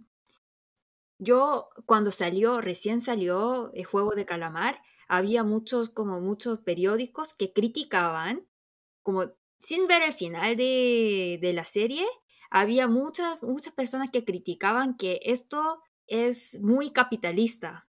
Pero cuando vemos todo en la serie, sabemos que el director quería criticar el mundo materialista, ¿no? Entonces, eh, como me dio, por eso nosotros siempre, siempre vamos a hablar dramas que ya, ya está terminado. Porque el inicio y el fin puede hablar de cosas muy diferentes, ¿cierto? Y el director también me dijo que, eh, me dijo, no, también dijo en, las, en, en los artículos que eh, él, él, quería hablar un poco más sobre, sobre Sangyong Motors, porque en las, en las noticias no sale. ya no hablamos de ellos. Y bueno, también está el caso, bueno, aquí también se puede ver un contraste en la serie, lo que hablábamos, Oni, también entre el personaje de Sangon, que ya comentamos de dónde viene, pero también de Kihun, que siempre lo vi como una contraparte a lo que es Sangon, personalmente. Como que sentí que Sangon era como la parte más realista de una persona que quiere, que es competitiva, que quiere lograr lo que se propone y que tiene un plan para eso inteligente, mientras que Kihun es como la persona un poco más artista, como más soñador, como más que ve el buen, el, lo bueno de la gente, que cree que todo va a estar mejor y que las cosas se van a solucionar un poco por arte de magia. Sí. apostando. Sí. En este caso. Bueno, como nosotros, como en Corea, apostar es ilegal, pero comprar eh, lotería, eso sí es legal. Entonces, como, ¿qué diferencia hay? Como, es lo mismo, ¿no? En Corea también hay loto y se llama loto. Loto, sí. Mm. sí. Lotería, se llama loto, se llama loto en Corea. Sí, en Chile también se llama loto. ¿Sí? ¿No es, ¿no es polla? Bueno, está la polla y está el loto. Ah, ya, ok. Sí. Bueno, y y como mostrar que, bueno, Kihun es como esta parte más soñadora y todo, y que pareciera que él como que no puede adaptarse bien al sistema, y que tampoco funciona muy bien en el juego del calamar, porque es el que ayuda al resto, al que se quiere rendir al final para ayudar a su amigo. Oye, entonces, ¿por qué? ¿Tú qué opinas? Que, por ejemplo, Ilnam es el que creó el juego de calamar, ¿no? Pero él hizo equipo con Kihun, ¿no? Y por, fin, como nosotros como pensamos que el Ilnam ayudó a Kihun para ganar, ¿no? Entonces, ¿cuál fue la razón? Yo creo que es por eso, porque creo que él vio que Kihun era como una persona de cierta forma bondadosa y de hecho fue el único que lo aceptó y ayudó a Ilnam a sentirse cómodo en esa situación. Entonces, Ilnam fue, se dio cuenta de que Kihun era bondadoso y que fue el único que lo aceptó como en el juego y como que no, no lo veía como por conveniencia, sino que de verdad lo quería integrar y que no estuviera solo porque era viejito y lo cuidaba, entonces él se sintió muy a gusto con él. Mm. Y se sintió visto más como persona, más que como este hombre millonario y además como este anciano, como en el juego, que era como un algo que le jugaba en contra, porque algo que se puede también ver en el juego del calamar es que que, ¿te acuerdas, Moni, de este discurso de como el, este es un mundo justo? Pero realmente no es justo porque igual se discrimina a las mujeres porque tal vez no son tan fuertes. O se discriminan a los viejos por no ser viejos, por ser, por tampoco por ser fuertes. Pero como él dijo que él creó ese juego, eligió los juegos que él jugaba cuando era joven, ¿no? Entonces, el único, como a veces cuando veamos a Kyun, Kyun parece un niño, ¿no? Muy ingenuo a veces. Por eso el que tenía corazón de niño ganó el juego de calamar, puede ser, ¿no? Que invitó al Ilnam para jugar. Entonces, como él dio la oportunidad a Ilnam para divertirse más como en el juego, por eso, tal vez. Sí, eso mismo. Pero yo tengo respecto a que Il, como Kihun ganó el juego del calamar y yo creo realmente que nadie gana el juego del calamar. Ajá, sí. Sí, no se puede ganar el juego del calamar porque a pesar de que ganes el dinero, pierdes tu humanidad. Sí. Y que yo creo que eso es lo que le pasa a Kihun, que se da cuenta de que él ya no es la misma persona y que hizo cosas terribles y que, y que por eso no, no quiere usar ese dinero. Sí. Mientras que el frontman pareciera que él sí integra en su identidad el discurso de este es un mundo justo y me gané el premio porque me lo merecí. Mientras que Ki-Hung se da cuenta de que él, y que lo dice en algún momento, y le dice a, a Sangu cuando están peleando en una de las últimas escenas que ellos están en ese lugar por toda la gente que los ayudó en el camino y que ya no están y que están muertos. Bueno, y también, como ya comentábamos, también la situación de los inmigrantes y Sangu, que es una parte que también tal vez no se entendió ni muy bien en, lo, en, en la serie con subtítulos, es que Sangu le dice, bueno, que Ali en los primeros capítulos se refiere a todo el mundo como Sajangnim. Sí, Sajangnim. Y Sajangnim significa, básicamente significa jefe o presidente de una empresa o dueño de, una, de una tienda. Entonces, o en chileno podría ser como mi patrón. Sí, patrón, sí. Sí. Entonces, 사장님, eh, como puedo imaginar que, podemos imaginar que Ali aprendió coreano con, relacionando con los coreanos y todos los coreanos para Ali era 사장님 como patrón, ¿no? Por eso él llamaba a todos como 사장님, ¿cierto? Mm. Sí, que de cierta forma da a entender de que su posición en la sociedad siempre estuvo por debajo de todos los coreanos. Sí. Y Nim, Nim es eh, honorífico, ¿no? Entonces, Sachang Nim, entonces es como es para llamar a otra persona con mucho respeto, ¿no? Entonces, eh, pero Sangu dice que no me llames como Nim, llámame Hyang, ¿cierto? Y Hyang, Hyang es entre hombres. Eh, Hyang significa hermano mayor, entre hombres, hermano mayor, y entre amigos también, pero también amigos de mucha confianza. Entonces, a un amigo que es mayor, lo llama Hyang. Entonces, eh, para Ali, yo creo que, yo imagino que para Ali sería como la primera, la primera como experiencia de tener un amigo coreano. Pensó que era su amigo, pero no lo era. No era tan solo que era un amigo, sino además, además que era un hyung, porque también está todo lo que implica ser hyung only, que es que tu rol como hyung, como ser el hermano mayor, es cuidar al otro. Sí. Y guiarlo y protegerlo. Y y de cierta forma el, para Ali confiaba en que él lo iba a cuidar y lo iba a proteger y no lo iba a engañar. Y eso es por eso cuando en la última parte, en el capítulo 6, cuando lo engaña y Ali le grita Hyun, Hyun y lo busca y grita Hyun, Hyun y ahí muestran que le disparan, están como, te rompe el corazón porque te das cuenta que, que él no se esperaba que los traicionaran así porque era la primera persona en la que podía confiar y la persona que Sí. Muy triste. Mm. Es muy triste esa parte. Una cosa, Oni, con los colores del taxi, que ha causado mucho revuelo en internet. Sí. Y que comentan que. También es otra parte de leyenda urbana. Leyenda urbana. Sí, que mucha gente cree que decían, tenían esta teoría en internet de que si escogías el rojo era como ibas a ser uno de los guardias, pero si eras un, escogías que el azul ibas a ser uno de los que que participaba en el juego del calamar. Sí. Pero no, se refiere a una leyenda humana donde el, que la, te gustaría contarla, Oni, que es sobre un papel higiénico. De sí, que, bueno, muchos comparan con Netflix, pero no tiene, que, no tiene nada que ver con Netflix. Eh, y el director también dice que como él tuvo la idea de color de cada taxi. Netflix, Oni, Matrix. Matrix, sí. Sí, no, no Netflix. No Netflix, Matrix. Perdón, Matrix. Pero el director mismo dice que él tuvo la idea de, de, de, colores, de color rojo, azul, eh, de la leyenda, de una leyenda urbana que existe en Corea y en Japón, que es de, de una fantasma. Bien. Nosotros tenemos la leyenda que en el baño de la escuela eh, si tú estás en el baño, entonces de repente entra una mano y te dice, te doy papel rojo, eh, papel higiénico de color rojo o de color azul. Mm, tiene dos opciones. Entonces tienes que elegir uno de los dos, ¿bien? Eh, entonces, ¿qué significa? El, si tú eliges el papel higiénico de color rojo, eso sí, significa que tú vas a morir sangrando. Y si tú eliges el papel higiénico de color azul, eso significa que te vas a morir también. Pero ahí, ¿por qué color azul? Porque ahí vas a sacar toda tu sangre, entonces tu cara va a tener color azul, por eso. Entonces, yo desde pequeña escuché muchas veces esa leyenda de papel azul, papel higiénico de color azul, de color rojo.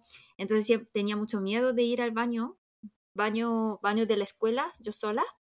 Entonces, eh, Paloma, ¿tú, tú sabes que las coreanas, las chicas coreanas cuando van al baño siempre como vamos juntas, como, ¿sabes eso? Sí, sí, y había escuchado esta historia, Oni, pero yo pensaba que era el azul. Si escogías el azul, te ibas por el water, te ibas por el inodoro hacia abajo. Eso también es otra versión, sí. Ah, ya. Pero igual mueres. Sí, o sea, básicamente es que muere. no importa la opción que escojas, mueres. Sí. sí. Entonces ahí eh, tal vez con eso yo podré solucionar su duda. ¿Por qué las chicas coreanas siempre cuando va al baño dicen, ah, vamos juntas al baño? Entonces usted puede pensar, ¿por qué no va solo al baño? Entonces, yo creo que tiene influencia de ese, esa leyenda urbana de papel higiénico. Y también es siempre bueno tener una amiga que te firme la puerta, Oni, si es que está segura, está mal la puerta del baño. Ah, sí, también. A veces necesitamos ayuda de la amiga, ¿no? Mm. Exactamente. Pero sí, mm. preferiría estar acompañada por ti, Oni, si es que me hacen escoger entre papel rojo o azul. Oni, ¿tú cuál escogerías, el rojo o el azul? Eh, yo le diría no, gracias. 괜찮아요. No, yo... diría. Ay, 괜찮아요. 괜찮아요. 괜찮아요 en coreano significa no gracias.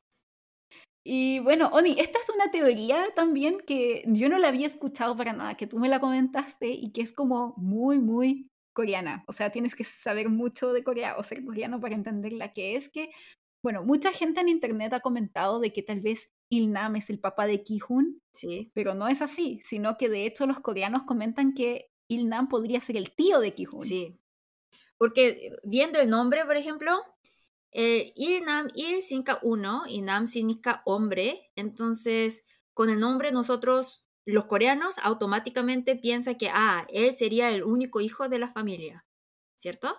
Y Exactamente. Eh, la, el nombre de la mamá de Kyun se llama Balsun, que significa Sun es como Ita de español, ¿bien? Entonces Sun es la letra que solamente para nombres de chicas, Sun, pero estos días no, antes ponía Sun para las chicas, ¿bien? Entonces, Milestone significa la última chica. Entonces, podría ser que la madre de Kihun es la hermana mayor de Ilham. Bien. Entonces, como eh, yo puedo imaginar que como, en, como había muchas mujeres, como hija, hija, hija, hija, hija, y ahí tuvo el hijo y puso el nombre Ilham. Puedo imaginar eso. Sí, porque lo que, bueno, un detalle es que lo que pasa es que muchas familias coreanas lo que hacen es que al, a los hijos de esta familia les ponen una de las ya, de las sílabas, se las ponen igual para que se sepa que son de esa generación. Entonces, por ejemplo, puede una persona llamarse, tiene una hija se llama Minju y después la siguiente hija se llama Minsu y después el, el hermano se llama Minhyuk. Entonces todos son Min, Min, Min. Sí. Y en este caso sería, se da a entender que sería una familia de muchas mujeres donde todas tienen la sigla Sun. Sí. Y que Mal es la última. Entonces Mansun porque la mamá dijo, ya, esta va, tiene que ser la última mujer. Sí. Con, Como lo decretó. Sí, con todo ese deseo. deseo. Entonces, eh, solamente viendo ese nombre, eh, los coreanos piensan que, ah, tal vez ellos son hermanos. Piensen eso. Mm. Entonces, por eso Kyun pudo ganar por la ayuda, con la ayuda de su tío. Muchos hablan de eso. Sí, pero eso es una teoría, pero es una teoría interesante que tiene más bases que la de que es el padre de ¿no? Pero antes de ver la segunda temporada, no podemos saber porque es solamente un pedacito de rompecabezas y entonces tenemos que ver todo, todo, toda la historia y ahí eh, vamos a buscar hilos. Mm. Y bueno, y lo último que queremos comentar hoy es sobre el nombre del último capítulo de la serie, que es Unsu Nal, que significa un día de suerte. Sí, un día de suerte. Esa es una novela clásica de Corea. Bien, eh, eh, existe una novela, una novela clásica de Corea que se llama Unsu Nal. Es una novela muy corta y si ya estás en el secundario, en la secundaria, eh, puedes ver, porque está en el libro de literatura coreana. Entonces, es, esa novela se trata de un hombre, de un hombre que, que no gana mucho dinero, es muy pobre, ¿bien? Y no, no cuida mucho a su mujer. Y un día su, la mujer estaba súper enferma, entonces pide al marido que no salga ese día. Y él dijo que no, no, que tiene que trabajar. Y sale y ese día él tenía mucha suerte y ganó mucho dinero ese día. Entonces él piensa que, ah, qué, qué raro es hoy, hoy tengo mucha suerte. Y regresa a casa comprando la sopa favorita de su mujer y la mujer estaba muerta. Entonces él dijo que, ah, pensé que era un día, un día de suerte. Dice eso y eh, ese capítulo es el capítulo que Ki-hun regresa con el dinero de, con el premio de Juego de Calamar y encuentra a su mujer, no, a su mamá muerta, ¿no? Entonces es algo como para nosotros, solamente viendo, viendo ese, ese capítulo, un suchoundal, los coreanos piensan que, ah, alguien va a morir, ¿cierto? Sí, como que ya sabía, ya se podía esperar, ya sabiendo solo el título, que iba a pasar eso, que iba a morir la madre de Ki-hun.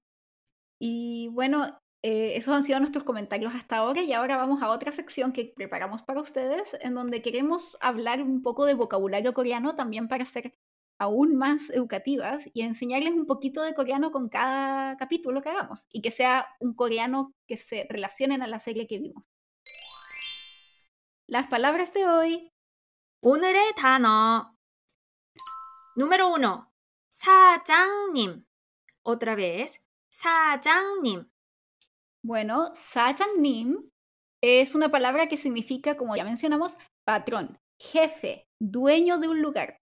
Entonces, esta palabra generalmente se usa cuando eh, te quieres referir a tu, al jefe de un lugar, alguien que es muy superior a ti. También, Oni, ¿tienes algunas recomendaciones de cuándo podemos usar esta palabra? Sí, cuando vamos a un restaurante. Entonces, aunque se ve como un mesero, no importa, si lo llamas sajangnim, entonces te va a atender como más amable. Entonces, súper recomendable saber esa palabra sajangnim. Palabra número dos, 형. Otra vez, 형. ¿Qué significa? Hermano mayor entre hombres.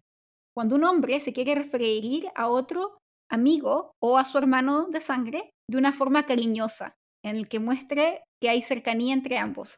Muy bien. Y la tercera palabra no es palabra, es una expresión. 무궁화 꽃이 피었습니다. Otra vez. 무궁화 꽃이 피었습니다. ¿Qué significa? La flor de Sharon ya floreció o la flor de hibisco ya floreció. Mukunghwa es la flor nacional de Corea. Es el nombre que se le da en coreano a la flor que se llama hibisco o también se llama flor de Sharon. Y bueno, esto realmente no sabemos muy bien qué significa, es tan solo una frase que los niños usan cuando juegan este juego. Igual que Ujingo Game, ¿por qué se llama Ujingo Game? Nadie sabe. y la última palabra, kanbu. Otra vez, Kanbu. Esta palabra es muy slang, por eso en el diccionario tampoco sale el significado, pero aunque no está en el diccionario, todos los coreanos sí saben el significado de esa palabra. Kanbu significa amigo íntimo, amigo íntimo que entre ellos se comparte todo. Entonces, ¿cuándo sale esa palabra Kanbu? En el episodio 6, ¿no? De hecho, Oni, yo no conocía esta palabra, incluso cuando vivía en Corea, nunca la escuché. Porque esa palabra se usa entre amigos de niñez, ¿bien? Entonces ya, ya sí tengo amigas muy íntimas, pero a ellas nunca le digo kanbu, ¿cierto? Porque solamente se usa cuando somos súper chiquitos. Y bueno, eso ha sido todo por hoy. Muchas gracias por escucharnos. Realmente estamos muy felices de mostrarle este proyecto que hemos estado preparando ya por un tiempo con nuestra ONI y estamos súper eh, dispuestas a que nos digan lo que opinaron, eh, qué es lo que les gustó, qué les desagradó, qué podemos cambiar. Déjenos comentarios en el Instagram y también si tienen ideas para dramas para el futuro que les gustaría que revisáramos, nos avisan.